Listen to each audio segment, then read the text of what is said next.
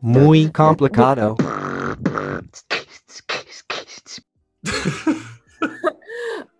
¿Quién va a empezar, idiota? Hola, amigues, bienvenidos a todos a Muy Complicado. Yo soy Aldo. Y yo soy María José. ¿Por qué cada vez que tenemos que grabar un intro, tenemos que pensar 20 minutos y decir... No sé. Y los intros usualmente se escuchan un poco medios raros. Ajá. Como, como suena lo que cortamos. Pero bueno, ¿cómo estás, Crush? Muy bien, hijita, muy bien, Crochito. Aquí disfrutando de esta bebida refrescante que me preparé. Salud. Estoy tomando una kombucha. ¿La, la kombucha podrida? ¿La que dices que dejaste fuera? Le, le empecé a tomar hace como dos días y la dejé en la mesa y ahorita me la estoy tomando otra vez. Y no sé si esté podrida o si nada más así sabe. Pero creo que se va un poquito más amarga, pero ya está fermentada, entonces, ¿qué más da? Qué asco. Oye, la kombucha es como, como el tepache fancy, ¿no? Mm. Tipo. Pero no está hecho de piña. Pero igual lo es fermentación. Aunque ya, ya hay aquí, ya hay tepache. Y la gente le dice tepache al tepache. Ma, de tepache. Ajá, May I have a tepache, please? Así es. No, thank you. I hate the tepache. No, Sí. qué asco el tepache. Pero bueno. ¿Te gusta el tepache? Sí, sí me gusta. No me encantaba cuando, ah, cuando estábamos chicos, pero sí, sí me gusta. En, en Jalisco hacen una cosa que la verdad es que a lo mejor estoy diciendo una barrabasada y es una ignorancia total. No es de piña, pero para en mi mente suena igual. Barrabasada Este- quiere decir una vulgaridad. No, según yo no. Así una estupidez, una cosa así, una, unas cosas sin sentido, creo. Pero ahorita lo googleamos. Pero esto nada más era para decirlo del tejuino, que allá tienen el tejuino, pero según yo eso está hecho de masa o de quién sabe qué, no sé, pero igual es muy asqueroso, es igual de asqueroso que el tepache. Ok, barrabasada es desaguisado, disparate, acción que produce gran daño o prejuicio. Un disparate. Así es. Bueno, Como la todo bebida. lo que decimos en este programa. Claro, por esas estupideces. Oye, y hablando de eso, la mayoría de los podcasts los, los has editado tú y yo he editado un par. Creo que llevamos iguales, ¿no? ¿En serio? Según yo sí. Bueno. No me acuerdo. El caso es que hemos editado ambos algunos, algunos podcasts Ujú. y quiero platicar contigo de el cringe, pero así como que te da una sensación de, Sí, de, de picazón de interna picazón interna, de malestar, de soplarte el puño. el escucharnos y al, al darle rewind y Y, y oír lo que dijimos, los disparates que decimos, pero, pero han sido menos. O sea, algunas cosas me dan risa. sí, sí. Justamente hoy vamos a hablar de eh, la terapia y justamente este podcast me parece que es un poco terapéutico, ya comentábamos la semana pasada también, tú dijiste, no únicamente al platicar las cosas, sino que a veces al escuchar, al escuchar las cosas que dices, uno es como que, ah, ¿por qué? ¿Qué, ah, qué idiota, Sí. qué estoy diciendo? Pero bueno, también es parte de un aprendizaje, me imagino, ¿no? Sí, es, es bueno, es bueno. Creo que tal vez ese sea, ese sea el problema, que la mayoría de, o sea, no es común uno ponerse en un espejo y ver sus acciones, entonces es difícil verte desde ese punto de vista fuera de ti Ujú. y tal vez ese sea el error, porque como no nos podemos evaluar o visualizar fuera de nosotros, por eso vamos por la vida actuando como imbéciles, porque no, o sea, no es, no es muy común. Por eso yo soy lo máximo.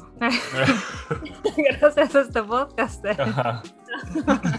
Todo- lo sé todo, eh, persona evolucionada, en otra dimensión. eh.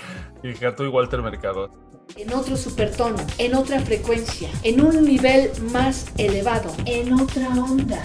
No, no es cierto, no es cierto. No, pero creo que ese es el... Por eso, por eso vamos por la vida actuando como estúpidos. Restándonos puntos de la evolución espiritual. A mí por eso no me gusta, no me gusta platicar con gente. Yo me arrepiento luego de todo lo que dije con quien sea. Yo odio tener interacciones sociales porque no, es horrible.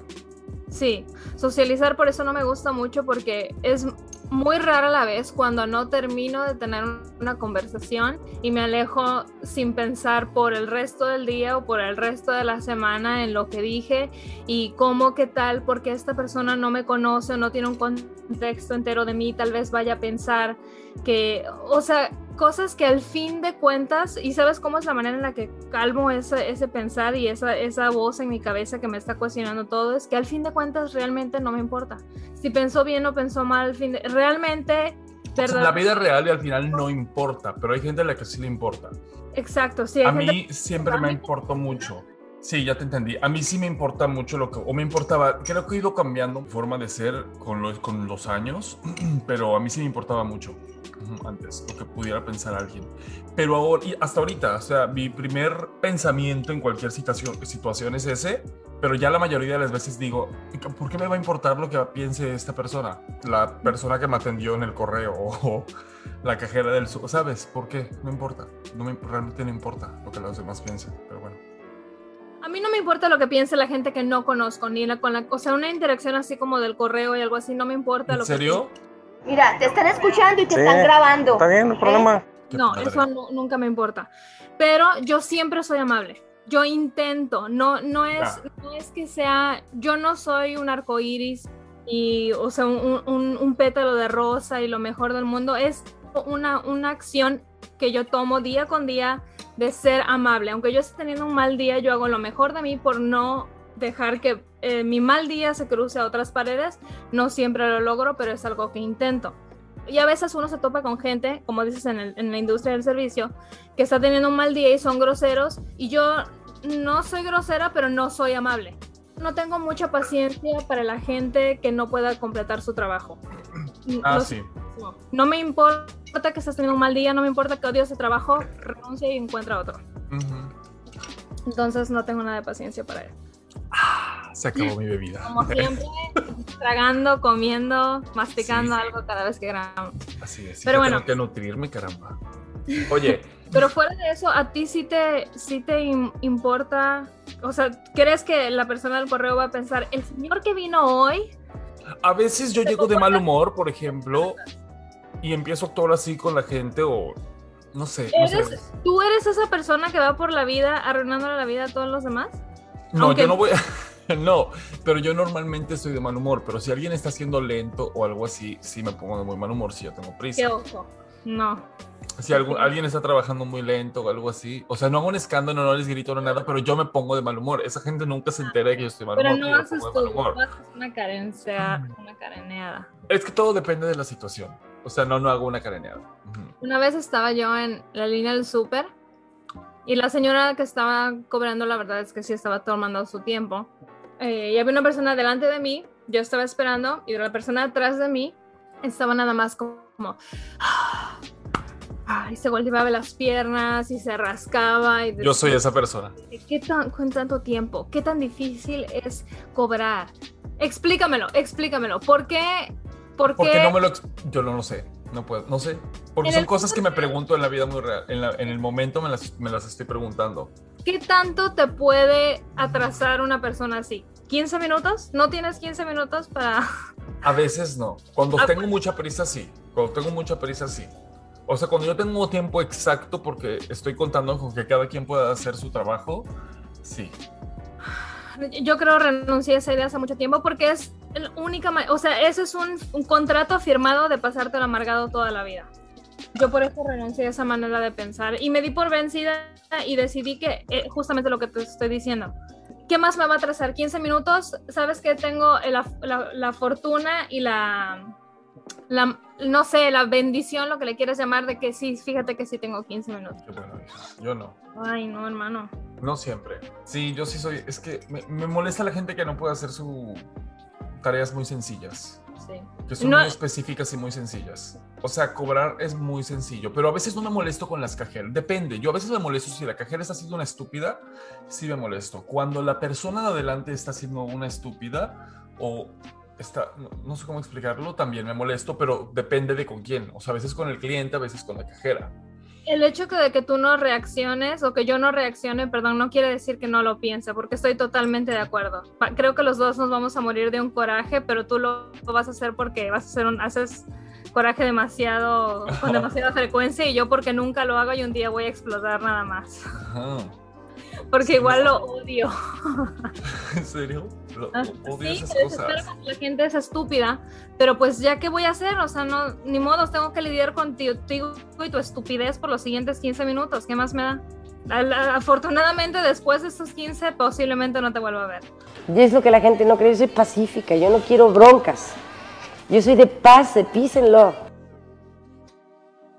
Cuando nosotros estábamos chicos, era, era como muy complicado el ambiente porque yo me acuerdo que mamá sí era muy, o sea, sí nos echaba porras, a la misma vez a veces, pues en el ambiente en el que vivíamos era así como que te, pues sí, te, te tiraba de, de bajón, ¿no? Recuerdo que mamá nos crecía mucho con, con o sea, estar, estar fijándonos de lo que hacen los demás. Ujú. Y de- no, no, no sé cómo, no sé cómo. Siento que de una manera que es algo positivo porque me siento una persona muy presta y creo que tú también eres muy presto y somos, o sea, podemos figurarnos las cosas o podemos reaccionar. Aunque nos quejemos de cosas y aunque tengamos ansiedad o aunque tengamos lo que tengamos y los problemas y los obstáculos que tengamos en cualquier estilo, siempre podemos llegar al final y lo vamos a figurar y lo vamos a hacer. Creo que es por, por la manera en la que mamá nos creció y mucho de, de eso, el, o mucho del concepto de eso es alentándonos a que podíamos hacer cosas aunque a veces no fuera, no fuera siempre positivo. Todo esto para decir que siento que eso, aunque nos dio una, una base fuerte, siento que a veces me ha perjudicado porque eso no me da paciencia con la otra gente que no creció así como nosotros. Sí, sí, sí es cierto. Sí, yo es- he, discutido mucho con mi terapeuta sobre, sobre ese tema y siempre me dice que, que, que eso era vivir bajo un constante estrés, porque como ya hemos dicho en la casa no era permitido ser así torombolo, no podía ser así. Entonces eso, eso te- me hacía vivir con- en un constante estrés desde, desde chico. Y sí, sí, sí, lo he hablado con mi terapeuta. Que por eso no tengo mucha paciencia con, con la gente en general. Hoy Ujú. espero que la gente se dé una idea. Eh, es que no, no sé, te entrenan desde muy chico, me imagino, am, quizá no del mejor modo, pero a, pues sí, a darte una idea, a construir piezas en tu... O sea, enseñan a tu cerebro de funcionar de una manera. ¿Me explico? Así como, ay, no sé, mi cerebro no funciona como funciona el de un, un cirujano, qué sé yo, cualquiera, quien sea. Sí. Pero, por ejemplo, si estabas viendo que te estaba hablando, mi abuelo estaba arreglando un, no sé, una máquina y te decía, pásame eso, y estabas así, tenías que voltear a ver y, y pensar en qué es exactamente lo que te estaba pidiendo. Obviamente no le ibas a pasar el azúcar si no era algo que tuviera que ver con lo que quería, porque si le pasabas una cosa que no era, te carajeaban, ¿no? Sí, sí, y a veces no eran cosas tan obvias como el azúcar o, o- y el... A veces era de diferenciar herramientas, ujú. cosas así. Ajá, Ofrecer ayuda aunque, aunque no pidieran ayuda y aunque nunca acepten ayuda, tú tenías que saber que este día era el día que yo sí necesitaba y sí estaba aceptando ayuda. O sea, siempre es esta expectativa y a, Sí. a mí a veces eso me ha hecho sentir que todos son estúpidos excepto yo. Odio sentirme de esa manera. No me gusta. Es algo que también yo lo he platicado con mi, con mi terapista y es algo con lo que he trabajado y creo con lo que he mejorado mucho. Otra vez creo que eso es lo, lo que te da paciencia. Y sí, sí, yo antes, viví- eh, creo que he platicado antes, pero antes yo vivía muy amargada y muy, o sea, no amargada. Nunca he sido amargada, pero criticaba yo todo, o sea, todo me afectaba. Todo me afectaba, todo me incomodaba, todo me estorbaba. Y Pero así nos crecieron. Sí, claro, claro, lo aprendimos. No, no era que yo fuera amargada, nada más que lo, lo aprendimos y ay, no quiero poner en un contexto que nuestra familia es amargada porque la verdad es que mi mamá, por No. ejemplo, era muy alegre. Nada más que son comportamientos en los que están tan, en- o sea, trenzados en, en quiénes somos, que son tóxicos, son negativos y no el nos tener una cuenta. opinión de todo, como decías, el Pero- tener una opinión de todo. Sí, y eso es algo que nada más se va prestando de generación en generación, en generación, en generación. ¿Sabes qué es algo que no he hablado con mi terapeuta? A lo mejor no me voy a desviar del tema, probablemente. Nada más lo voy a mencionar. Pues ahora estamos hablando de la terapia, entonces de lo que ah, sea. bueno. Está bien. Y, lo he- y es algo que le causa mucho conflicto a, a mi pareja. En algún momento perdí mi capacidad de asombramiento. ¿Sí me explico? Ubicas como cuando, no sé, estás chico y abres los regalos que te trajo Santa Claus. Esa es de que te asombras de ver Nada algo. expectativa.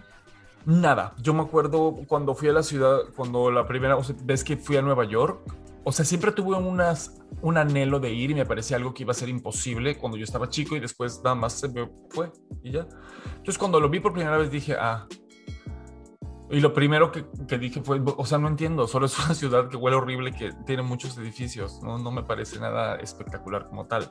Y lo mismo me ha sucedido últimamente con muchas cosas, perdí mi capacidad de, de, de sorprenderme genuinamente por, por algo. Es algo que Por- me haga... "Ah". Porque te han decepcionado demasiado. No, no sé, pero Pipo dice que, o sea, me dices que tendrías que ver literal un dinosaurio para que algo te se hiciera decir, ah, mira, no tengo capacidad de asombramiento. Pues ah, hemos, ¿A ti ¿No te pasa? hemos platicado, no tanto, pero, pero a veces sí. Hemos platicado antes entre nosotros de, de, de siempre el, el querer estar en otro lado. O el querer siempre, o sea, no estar en... En el ahora, en el momento, siempre estás pensando en lo que sigue.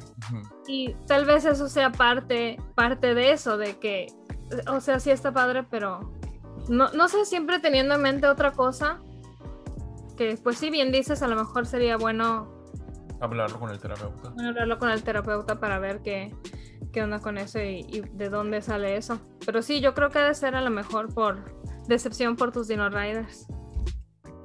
De Serica.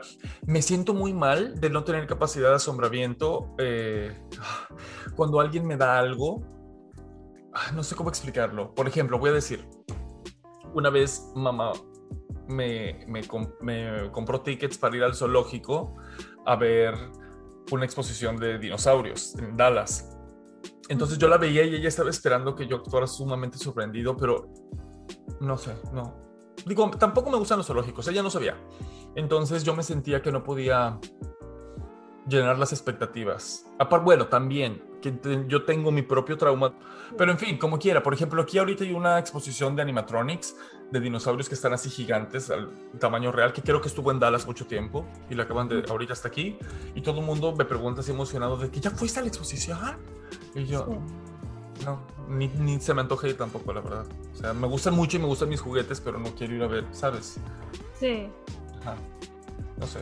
Aparte de eso, a veces hay cosas que simplemente no cumplen mi ex- expectativa y lo más horrendo es que a veces ni siquiera sé cuál es la expectativa. Ajá. No sí. sé qué es lo que quería o qué es lo que esperaba, pero sé que esto no era. Esto no era porque no está ahí la sensación. Sí. Sí, me Sí, pasa. pero no. ujú, También a veces ni siquiera sé si existiría algo que, que me diera eso. no Así sé. es. Oye, ¿como cuántos, ¿con cuántos psicólogos has ido, has trabajado en tu vida o cuántos terapeutas has tenido? Mm, que he intentado como unos seis. Mm. Y también no sé si te ha pasado que a veces tienes como algunos amigos o alguien que conozcas. Yo tenía un- algunos clientes en, cuando trabajaba en, en- en un lugar que tenía que tener servicio al cliente. Ajá. Tenía yo algunos clientes que como cada vez que, que iban se quedaban un rato ahí a platicar, Ujú. como iban de visita y a veces, o sea, se sentía como una terapia a veces, Oh, ya. siempre platicar con estas personas. Entonces no sé si ellos cuentan también, pero sí, a veces encontrar un terapista es, es, es difícil. Eh, ¿Tú con cuántos terapi- terapistas has ido? ¿En toda la vida o, o- o que yo haya buscado? No sé, whatever. De Yo toda bus- la vida, que, yo haya, que yo haya, bueno, de toda la vida me acuerdo que me llevaron de chiquito dos a dos y ya, de chiquito. Y luego, yo de- ya, pues ya de adulto, en Monterrey fui con una y otra en San Antonio y con el de ahorita. Y ya. Ah, bueno, y en Jalisco también fui con otra. Esta estaba bien cool. Porque te atendía en su jardín y estaba así atiborrado de muchísimas plantas. Y en todas esas plantas había nidos de colibríes. Entonces había muchísimos colibríes. Y ella tenía música y una fuentecita. Y te daba cristales y piedras y así mientras te daba la terapia. Y Y te No. daba agua de cosas raras y así. sí, Luego podemos hablar de eso de los cristales y eso ya se va más a lo esotérico y lo Ajá, ajá. el horóscopo y ese tipo Pero de ella era una, era una psicóloga. Cosas.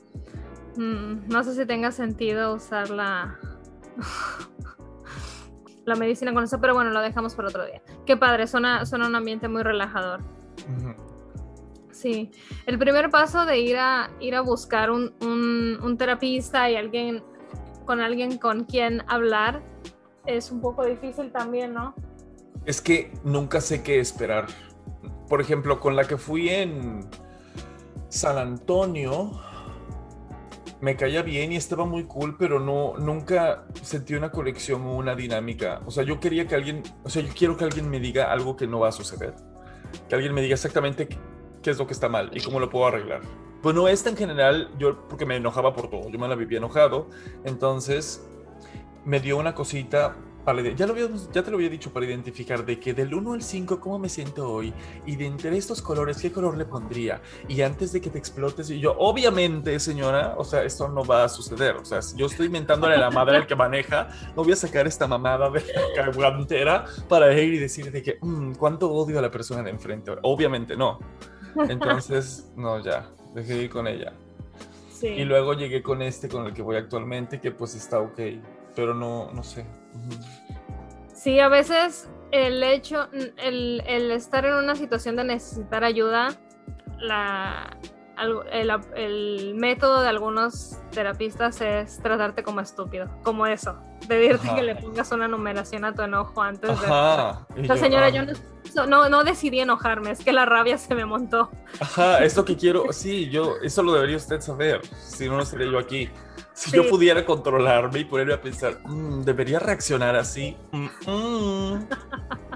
Hagamos una sonrisa. Mana, no. Estúpida. y le haces un show, ¿no? es el set. De ahí sí, el, Ay, sí, hija, mis tantrums, eso, eso es algo que he, he tenido varios tantrums alrededor de la vida, donde he hablado, nunca he hablado, donde he gritado terriblemente y he, he tratado mal a, a- algunas personas por haber tenido tantrum. ¡Zorra! ¡No quieres meterte conmigo! ¡Voy a acabar contigo! Normalmente he tenido la razón en cuanto a que estas personas, o sea, se les está gritando, ok, no, estas personas hicieron algo mal en su trabajo, no cumplieron con la expectativa, no entregaron su trabajo y es algo que, que me estaba afectando mucho en ese momento. ¿Con el mi grito se iba a solucionar la situación de, que de la ineptitud de esta gente? No. ¿Podría yo haberlo solucionado eh, de otro modo, evitando el grito más rápido? Probablemente sí. Em, pero bueno, no es algo que pude controlar en el momento y me arrepiento de muchas de esas situaciones, pero una vez más no es algo que, pues, que uno pueda remediar. al, al- al ver o pensar en ese tipo de cosas, ¿no te, ¿no te alienta o no te ayuda a no hacerlo otra vez? Sí, pero es una sensación muy extraña. O sea, es que cuando te pasa, te pasa. O sea, Sí, cuando se te llena así el buche de piedritas. sí. Ajá. No, Pero no, ahora pienso un poco más las cosas. Pero siempre no hay, no hay algo en el día en el que yo no... No pasa un día en el que yo no me arrepienta de algo que hice. Que yo diga, uy, ¿por qué dije esto? Aunque le haya sido a la persona que me sirvió un café. ¿Me Sí. explico? Sí. No, yo no sé, no sé cómo lo hice. No, o sea, no, no sé cómo. Yo creo que he cambiado muchísimo. Del 2000, 2014, sí, del 2014 para acá yo siento que he cambiado mucho. Y no sé cómo pasó, o sea, sí sé porque obviamente fue cuando empecé. Ok, aquí vamos a pegar perfectamente lo que decía yo al principio. Al, al sentirme yo siempre la, la sabelo todo y que yo lo sé todo y yo me lo puedo figurar de todo, que aún sigo pensando lo mismo, nada más que ahora no pienso que todos los demás, que no hay nadie más como yo. O sea, yo no soy lo máximo. Ay, es que no sé cómo explicarlo porque no, no, nunca si hay gente así, yo lo te máximo. entiendo. Mira, Pero- a lo mejor sí es lo mismo, sí es lo mismo que tú dices. Por ejemplo, a mí me molestaba mucho que la gente no me entendía cuando yo les decía las cosas. Por ejemplo, para hacer un vestuario. Y yo decía, es que si yo supiera coser, lo haría yo y me, o sea, estaría mejor. O no me gustaba delegar cosas porque sabía que nadie las iba a poder hacer también como yo. Pero en mi defensa, hay gente cuando te das cuenta de que, que tienen chispa y que, que, que, que son como tú. Hay gente que, que se dan idea de todo rápido y o sea, cuando encuentro una gente así que es muy, muy, muy, muy, muy raro, ay, es una chulada convivir o trabajar. Porque sabes que cualquier cosa que hagan no te va a decepcionar. O sea, que Sí. va a ser algo bien hecho, pero... O sea, por ejemplo, am, yo he ayudado aquí a gente a, a mudarse o a moverse o a lo que sea. Y al final, gente que son amigos de ellos me dicen, ay, que ayudaste, no se quieren mudarse. Y dicen que, que súper rápido y que bla, bla, bla. El caso es que cuando contratan a gente para mudarse, normalmente la gente así se quedan parada o que él se daba, que dice es que cuando yo he mudado me ponen de que en las tazas junto con los libros, junto con las verduras y me dice, tú lo acomodabas todo a manera de que no se vaya a dañar nada, de que no se fuera a romper nada, las verduras, la comida con la comida, los, sabes, o sea, rápido. Y me dice, es increíble porque es mucho menos tiempo, es mucho más sencillo y no tengo que ir atrás de una persona viendo que no me vaya a romper algo. Ah, y que aparte siempre les rompen algo cuando los ayudan a mudarse y pues yo todo lo hice rapidito. Ajá. Hay gente que genuinamente no se da idea, que no están aptos para la vida, ya lo habíamos dicho. Sí, sí, es cierto, es cierto. Y es, es eh, estoy totalmente de acuerdo en lo que dices. Cuando encuentras una persona que está en tu misma frecuencia, es Ah, como qué lindo. danza. Sí. Sí. Pero, pero no, pero, ajá. Ah, y a veces es nada más, no sé, por ejemplo, ha de ser un proveedor que te llega a entregar algo o que tienes que tener un contacto por Sí, teléfono con una alguien interacción súper cortita. y dices, ah, qué chulada de esta persona que, es- que Un- se da idea de la vida. Refrescante. Sí. Sí. Otra vez, al no únicamente yo creerme más capaz de todos, era al ver a la gente de arriba para abajo, en la cuestión de que De capacidad, gente capaz. Exacto.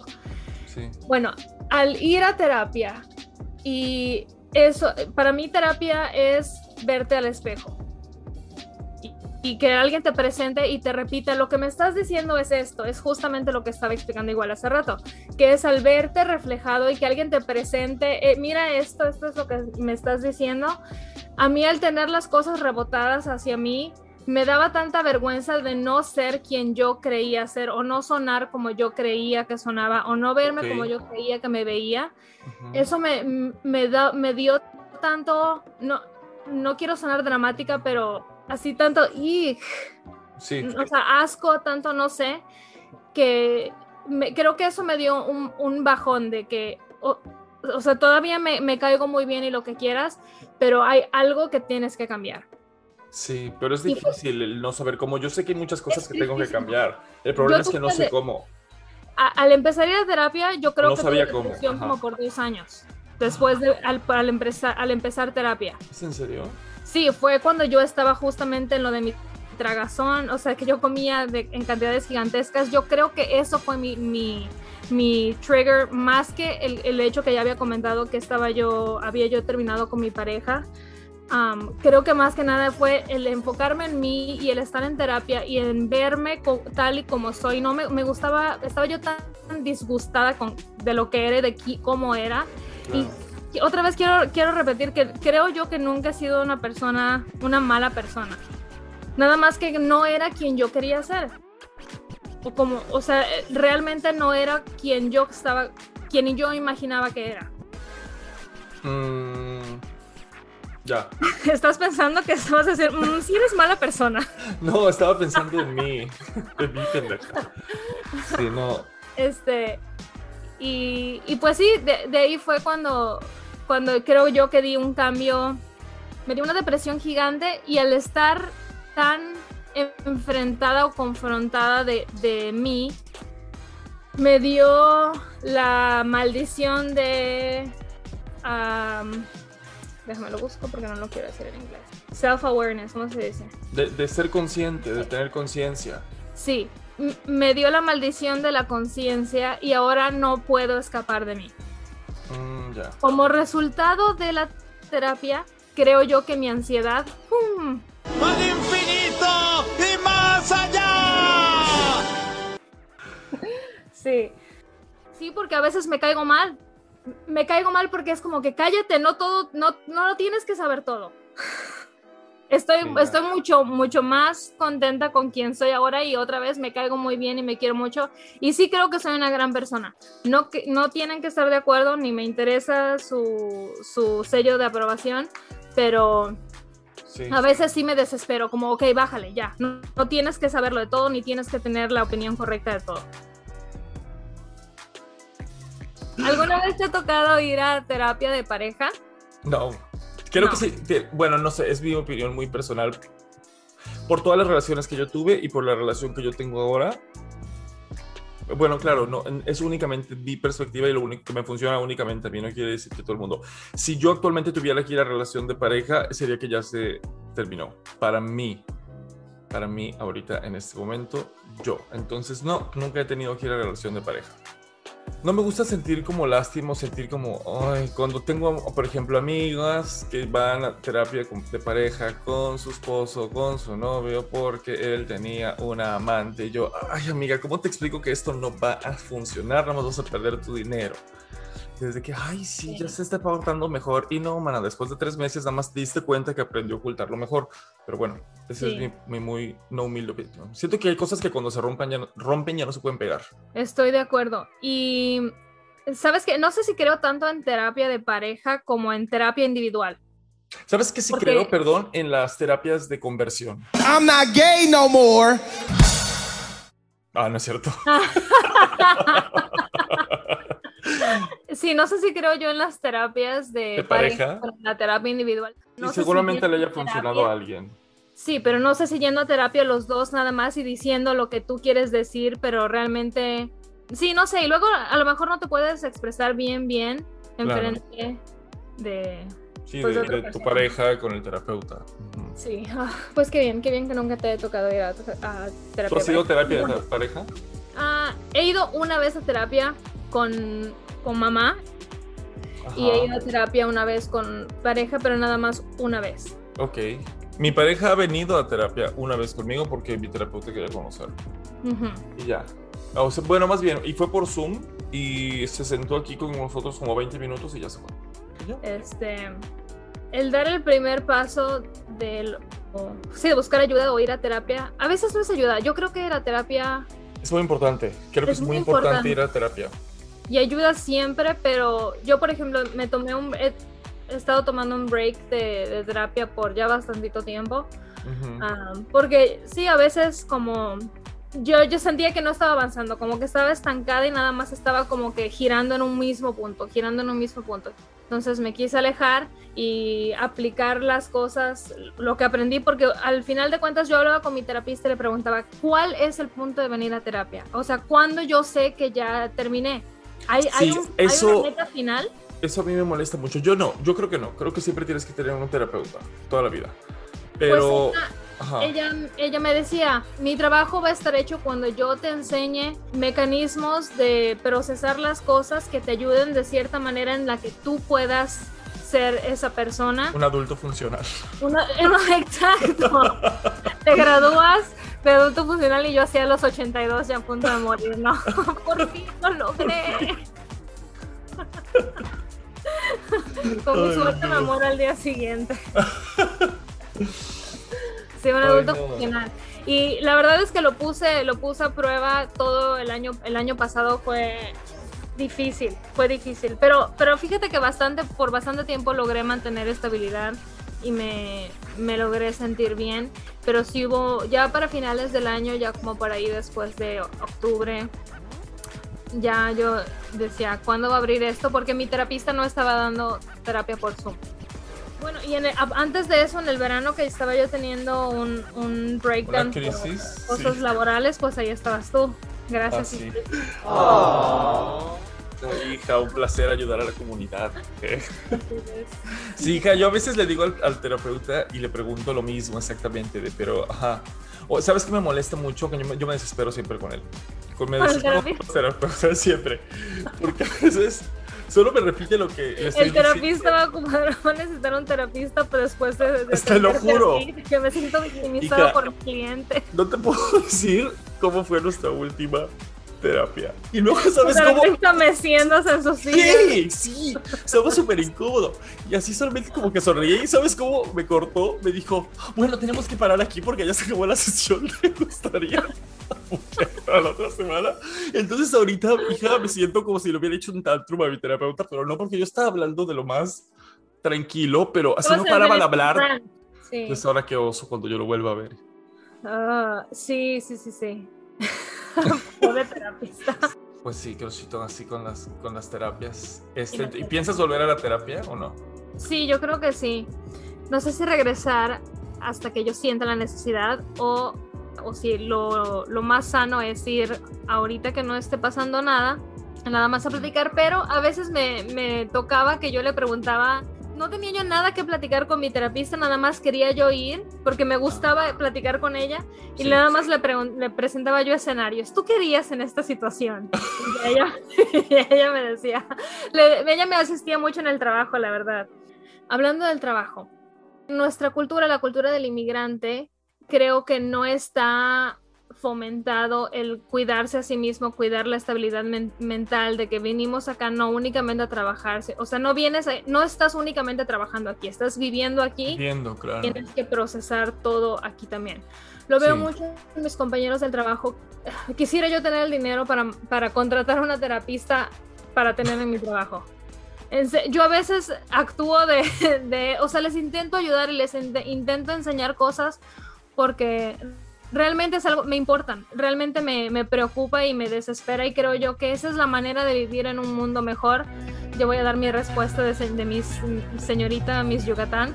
Este, creo que esa es la única manera de vivir, vivir bien y que la única manera en la que las cosas van a cambiar y el mundo va a mejorar es cuando un- uno te controles a ti mismo y te aprendas quién eres y cambies quién eres y te fijes de quién eres.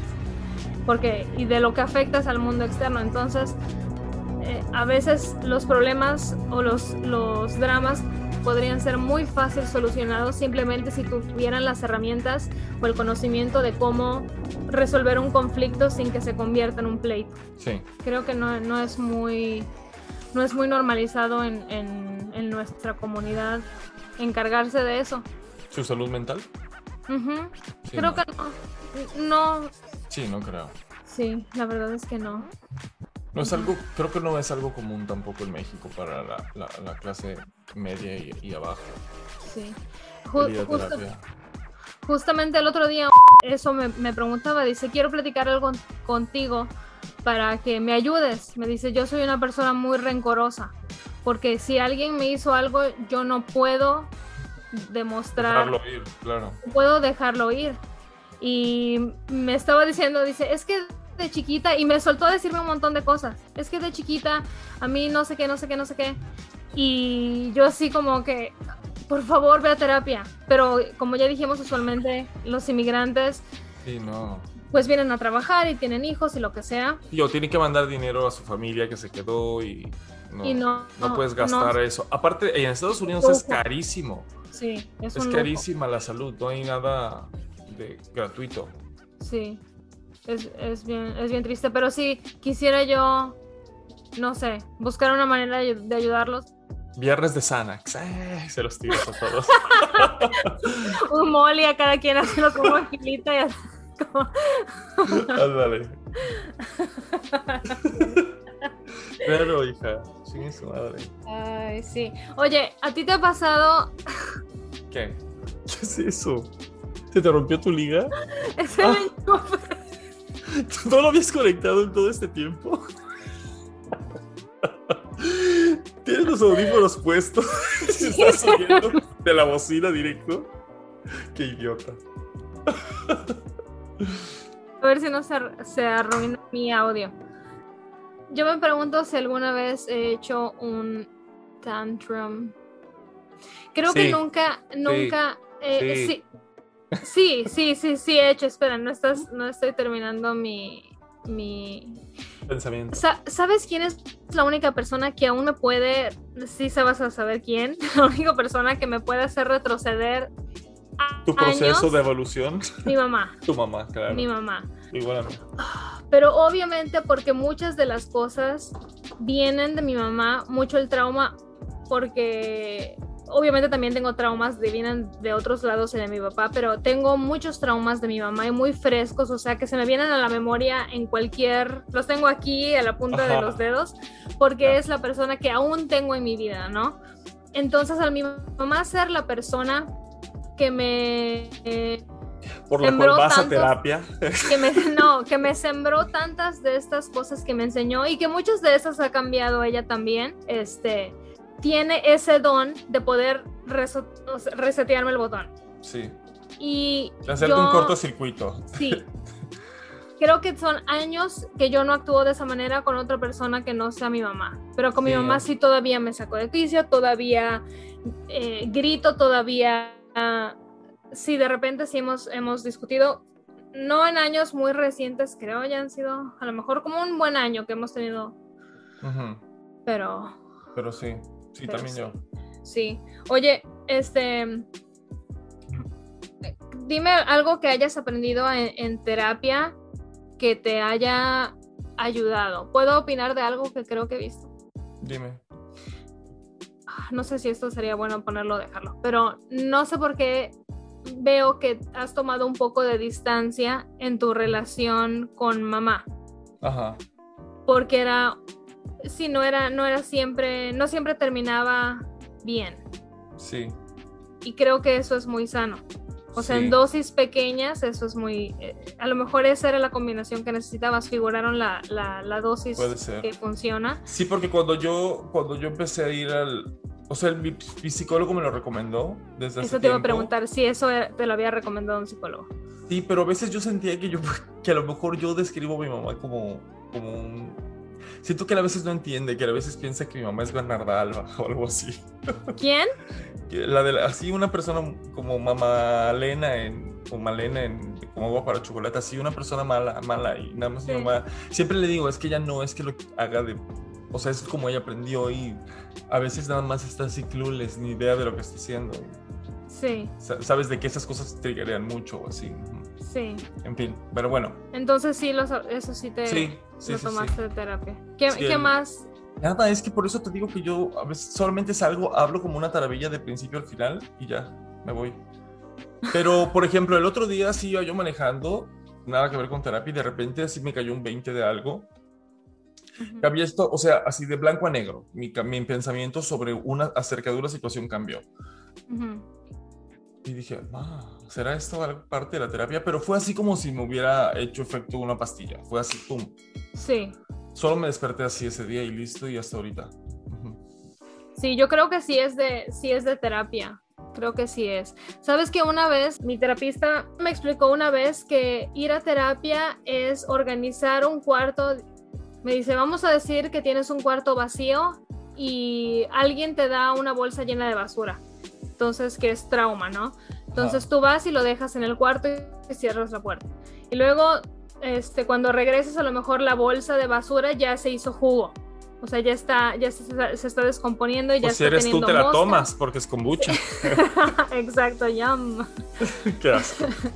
Este, y, ajá, dice, entonces ya se transformó esa bolsa de basura y tú mientras vas agregando más y más y más y más y más y más y más.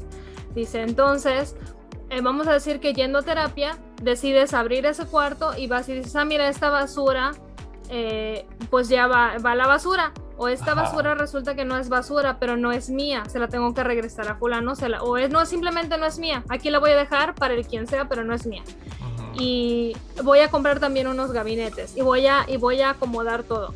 Dice, entonces al estar mientras más nítido y más acomodado estés, dice, más tiempo te da para pensar, ah, mira, aquí se vería bien acomodar un mueble o aquí se vería bien. Dice, entonces eso es terapia, dice, barrer y acomodar tu el cuarto que tienes en la cabeza para poder pensar eh, sí, para poder pensar y para poder pues Sí. como dijimos, ser una- un, un adulto y un humano funcional Funciona. y no tener el, el disquete roto. Ay, no, hija, qué tragedias. Así es. Yo te he recomendado luego a ti y también a quien, quien no tenga la terapia accesible. el, el simplemente ver, videos y buscar, buscar cosas que no, que no me gustan de mí. Por ejemplo, este tiempo que no he estado, no he estado frecuentando a un terapista, voy y busco cosas en el internet y veo videos. Y a veces me da tanto oso las cosas que dicen porque simplemente mi estilo de ver las cosas y el estilo en el que ve la gente. O sea, no es lo mismo como lo que dices, eso de eh, ponle una numeración a tu enojo. A mí eso se me hacen mamadas y me da hueva y le cierro el video. Pero te decía yo el otro día que la manera en la que habla la gente, los instructores de yoga y los, los gurús y así, Los odios, sí. guaje de las hadas. Odio ese tipo Ajá. de ambiente yo, pero al final de cuentas puedo tomar el mensaje y transformarlo a lo que a las palabras que yo quiero utilizar. Esa, esa imagen de los gabinetes y un cuarto limpio se me quedó grabado muchísimo en la cabeza y yo Claro. tomo la información que me dan y la guardo en mi gabinete en donde me quepa. Entonces, ah, creo que eso, eso igual, el, el es- el estar abierto a escuchar cosas que tal vez no, por instinto no te llamen la atención o te den hueva, a mí me ha servido mucho. ¿Cuál es tu manera de, de, de self-care, de cuidar tu mente, de apa- de apapachar tu mente cuando lo necesitas? No sé, a veces no me doy el tiempo suficiente para, para poderme relajar. Tiene, es que yo soy una persona muy rara. Para estar en, esa, en, ese, en ese momento de trance, tienen que darse unas especificaciones muy concretas. Mm, Y te estoy hablando de idioteces como de temperatura y, y sensación del aire para que ¿En yo serio? me pueda ir y me deje así.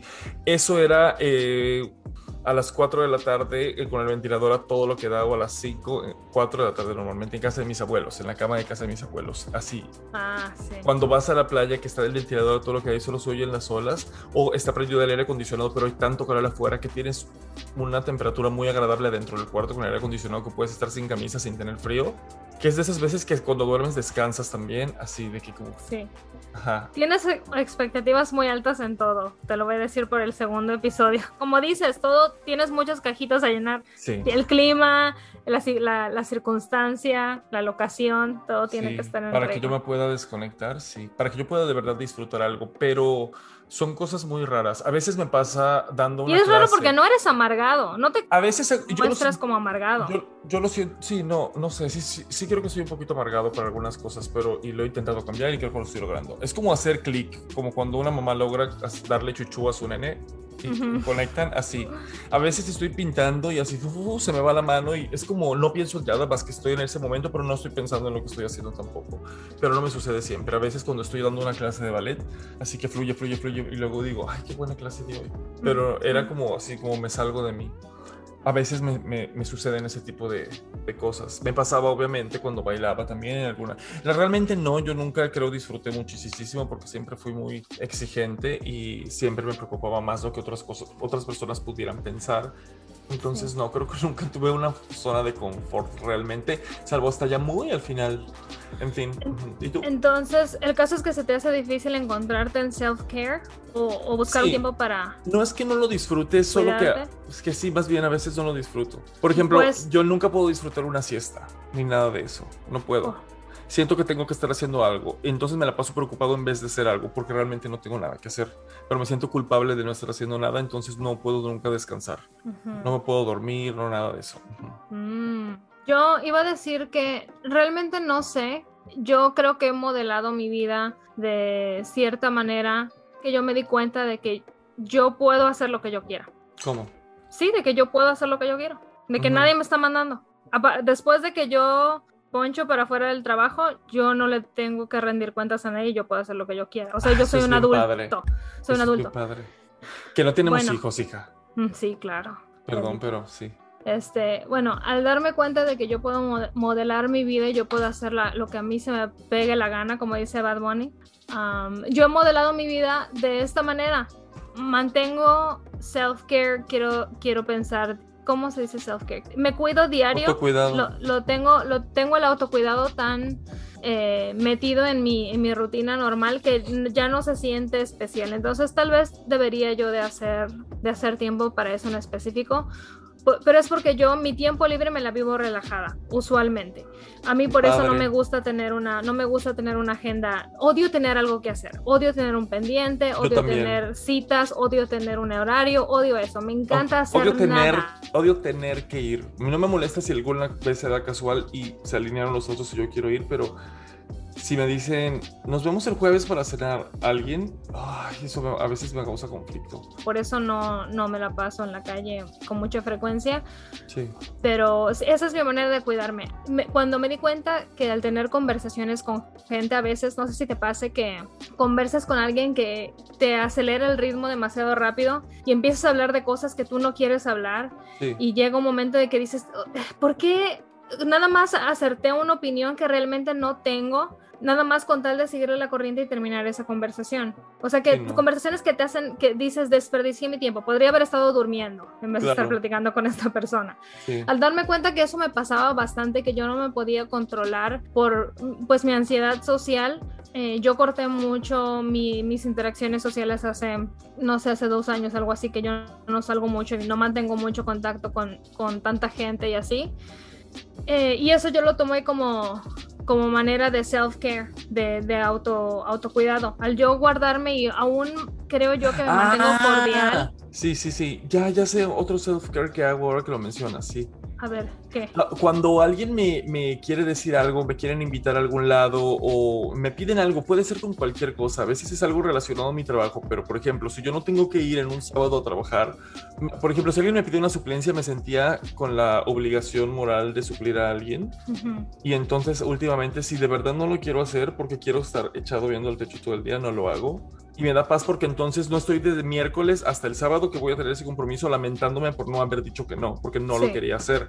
Entonces, sin darme cuenta, eso es un, un poco de self-care, Sí, también. Sí, le qué estás padre. dando paz a tu mente. Sí. Qué maravilla. Felicidades por ti, chica, una estrella más. Ganando como todas. siempre. Sí. Así es. sí. Ajá, entonces, eh, como ese tipo de cosas, al, al- eh, al poner distancia, ese tipo de, de- de acciones las he implementado en mi vida y la verdad es que me la vivo muy tranquila, muy... Sí, me la, me la paso bastante tranquila. Intento lo mejor de mí, de pasármela relajada, tranquila, sin nada que hacer. Ese es mi, mi día predilecto. No sé si he comentado antes, pero no me gustan Sí. las sorpresas, no me gusta, no me gusta. Yo no espero nada, no espero nada. Y por eso creo que es la manera. Es eso, Bob Marley, creo que fue Bob Marley el que dijo, no sé, si no se lo vamos a, se lo vamos a, a dar a Bob Marley. Adjudicar. Sí, adjudicar a Bob Marley, que creo que fue quien dijo que la única manera de, de, eh, no estar, ser decepcionado es no tener expectativa- expectativas. Pero. Y es, suena tan mediocre, pero pues hijo, ser mediocre se vive muy rico Hija, no siendo sé. mediocre. Porque eso es lo, eso es lo que, lo que yo hice y la verdad es que otra vez no, nada es perfecto y no, no siempre me funciona, pero la mayoría del tiempo me la paso es tranquila que y es muy, muy muy complicado, es muy complicado ser quienes somos, yo creo. Es una lucha. Porque la gente que te conozca, por ejemplo, yo creo que mi pareja ya se... ah, Tengo la fortuna, una vez más, de estar casado con una persona que es una Un bendición. pan de Dios. No se toma absolutamente nada personal. Nada de lo que yo pueda hacer o decir, no se toma nada personal. Lo toma como en, en el momento en el que pasó y listo. Y si pasó hace dos segundos, es el pasado, vaya. Yo no soy así. Pero bueno, un como, por, como por ejemplo, a mí me gusta mucho el, el pastel de tres leches, pero da la casualidad de que cuando mi mamá me compra un pastel de tres leches para darme una sorpresa, no tiene betún de huevo, que es como a mí me gusta, y tiene chantilly, y justo ese día decidí, voy a hacer dieta. Entonces, pero es, es por explicar una situación. Eso me pasa con todo el mundo. Cuando Sí. alguien me, me quiere, cuando, no sé, cuando alguien te regalan algo, te ofrecen algo, te dan algo, me pasa muy, muy seguido. Eso a mí me pasa mucho Lo odio. cuando eso a mí me pasa mucho lo de la comida que alguien me lleva comida al trabajo eh, mis compañeros mi mamá quien sea y ese es el día que yo tenía planeado empezar una dieta Sí, lo detesto. y antes me molestaba pero ya no me molesta Y no tengo fuerza de voluntad y la gente entonces te dice, ¿y por qué no comes? Porque yo me conozco, yo por eso no me lo compré para mi casa. Y no voy a Sí. hacer la grosería de decirle a alguien que no. Entonces, no quiere decir que no me lo voy a comer y no quiere decir que no lo voy a disfrutar y no quiere decir que me voy a odiar mañana porque me voy a voltear a ver la lonja a ver si ya engordé. Pero voy a hacer berrinche porque yo, mis planes se rompieron. Yo Sí. odio las sorpresas. Como veo en la tele o tengo o a mí, un- tenía una amiga, más bien era una alumna que luego se hizo amiga mía, que estaba casada con un muchacho, que sí, por, sí, por cierto, que no era importante nada de esto. Y ella estaba muy contenta porque ellos tenían esta tradición de, de que nada más les decía, compró ella boletos para un crucero y así se los llevaba un viaje, es de que nos vamos a Grecia. no No, te mato no. te mato Por ejemplo, creo que cuando se fueron a Argentina y no sé qué, mi maestro dice que él nada más le dijo, haz una maleta para el frío y no sé qué. Yo necesito saber qué tipo de frío. Yo necesito saber si a, a dónde vamos a ir, dónde nos vamos a quedar, qué voy a tener. ¿Tengo que llevar chanclas? No tengo que llevar chanclas. ¿Qué tipo de frío hay? ¿Es un frío húmedo? ¿Es un frío no sé qué? ¿O a dónde vamos? ¿Iremos de calor o no? Mm, ¿Va a haber calor? ¿Me vas a llevar a la playa? Porque si me vas a llevar a Oaxaca no estoy interesado. Pero si me vas a llevar al Caribe, sí. Sí. ¿Me explico? Entonces, en, la, no. en Oaxaca hay playa Creo que sí, pero no me, no, nunca me se me ha antojado ir a Oaxaca. Siento que todo sí está de color café, así que la tierra es es café. No, a lo mejor es una mentira y nada más yo estoy imbécil, pero siento que es como la de, la de Tabasco o Ah, la- que es así como- que es sí, así sí, sí, café, oscurosa, no sé, que no me gusta. Diferente, pues, que no es Diferente, Mérida. Que no es mi exacto, que no es mi Yo soy muy... Eso ya lo aprendí, a- ya, ya hice las paces con eso conmigo mismo porque aquí siempre he querido ser un poquito más aventurero con ciertas cosas, pero por ejemplo había una heladería ahí por mi, donde, en mi ex casa en Jalisco donde yo vivía, que íbamos siempre Pipo y yo, y tenían, no sé, ¿qué te gustó? Unos ochenta y tantos sabores, tenían de pelón pelo rico, de galletas, de, de Delicia. emperador, de gansito, de gummy bears, de más todos los normales. Hija, yo siempre, yo ya sé cuál es la que a mí me gusta. Me gustan los helados de la principal punto. Entonces yo pedía el de vainilla y pedía el de coco, que eran lo más similar a lo que me gustaba. Cada vez que yo pedía algún sabor para probarlo, acababa tan decepcionado porque yo ya sabía qué sabores me gustaban, hija. Entonces Sí. ahora ya hice las paces conmigo. Ya sé que tres restaurantes me gustan, ya sé qué bebida me gusta, ya sé que todo me gusta. Claro, cuando eres tan específico en cosas, creo que eso es Ahora, ahora sufro porque no puedo decidirme cuando hay más de dos cosas que me gustan en un menú, pero... No, ya le podríamos tener todo un eh, episodio a lo inconveniente que ¿Qué es, es? ese, ese punto de personalidad que tienen tú y mi mamá de ser decidiosos. Eso no puede ir con mi mamá a comer me puede dar la ansiedad del mundo. Porque así el mesero ya se está rascando, así ya vino, Sí. ya vino a la mesa seis veces, Sí. está llenísima mi mamá ni en cuenta de que el, el pobre mesero lidiando Tiene con que 30 hacer. mesas solito. Mi mamá Ajá. preguntándole, ¿y a qué sabe? Ay, y entre no. este y este, ¿cuál te gusta más? A mí ¿Cómo lo que me molesta. A mí me molesta porque no me puedo decidir, pero yo no le hago eso a los meseros. No me gusta entre- entretenerlos, entonces les digo algo y si me preguntan, disculpe, ¿qué dijo? O sea, si yo le pedí las enchiladas verdes y me dicen, perdón, las enchiladas suizas, le digo sí, aunque sea algo que yo no quiera. Ajá. Y luego me estoy quejando, entonces tipo acaba por cambiarme su plato porque él ya por sanidad pide algo que ya sabe que yo más o menos puedo comer. Si no me gusta lo De mismo, ya backup, ¿no? cambia. Ajá, De sí, plan siempre, B. Siempre, siempre. Es yo siempre digo que ser complicado. vivo es muy difícil y la experiencia del ser humano quiero un reembolso, por favor, porque esto nada más no me convence. Sí, ya sé. Es muy complicado. Uno vive para vivírsela estresado, pero bueno, ni modos, no, no me da, no me da más, así que trato de pues pasármela bien, hijo. Nada más porque me Sí, da, hija. da la gana. Bueno, también yo creo que a mí, a nosotros y a mí me ayudó mucho el haberme mudado para acá. Obviamente el COVID y eso no Ah, ayudó. pero EUA, sí, a Estados Unidos sí, definitivamente. Está, bajó mucho mi estrés, aunque seguía yo todavía muy, muy estresado. Pero bajó mucho mi estrés de vivir en Estados Unidos y de mudarme a la ciudad a la que vivo ahora todavía más. Es una ciudad tan pequeña, ¿sabes qué? tan al norte, Eh, Estoy, ¿cómo? tan al norte y tan pequeña. Sí. Está cool.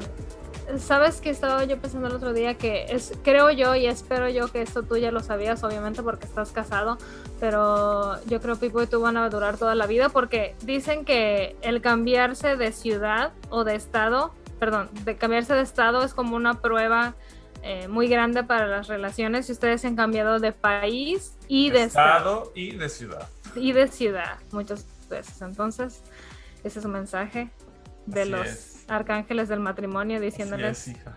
forever and ever. Así es. Así es, amigos. Pues bueno, para concluir, me gustaría. Así es, así es, así es, así es. bueno, me gustaría cerrar con esta canción que preparé. Eh,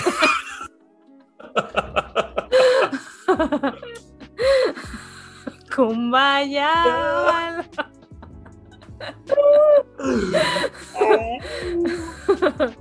Pero en fin, eh, yo creo que en terapia he ido, sí, he ido superando bastantes mis traumas. Y me di cuenta también el otro día por lo que te comenté del teléfono que se me cayó y eran cosas que por las que yo hubiera hecho, o sea, mi vida hubiera una tormenta, una tormenta Sí. y para todo, todo el mundo a mi alrededor. Y eso hubiera sucedido hasta hace ocho meses. Entonces, este, ajá, estoy muy contento de que literal dije, ah, pues ya ni modo.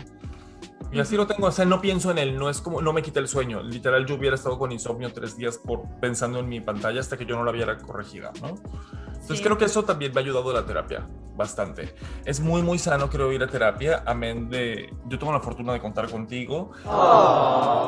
Hay, con mamá algunas cosas, pero no siento que me desahogue tanto en cuanto a cosas de terapia con ella. Ujú. ¿Por qué? Porque aprendí también a poner yo, yo un candadito, supongo. Eh, y mi pareja también es muy de... O sea, le tengo mucha confianza, a pesar de que no le puedo decir ciertas cosas o no todo, todo, pero también entonces el pobre iba absorbiéndolo, pero pues ni modo. Sí, eso yo trato mucho de no cargarle, no, no cargarle, se me hace difícil, pero trato de no cargarle a mi pareja porque, sí, no sé. Creo que la, perdón, igual para cerrar, cuando yo empecé a cambiar es porque yo no, que, yo no estaba nada a gusto con quien yo era y no estaba a gusto con cómo estaba tratando a, la- a las demás personas a las que realmente quería. Sí, porque no era esa es la algo- clave. Era otra vez como si yo estuviera por dentro de mi cuerpo, pero mi cuerpo estuviera haciendo otra cosa. No estaba yo conectado con, con mis acciones. No era lo que realmente quería yo hacer sentir a la gente.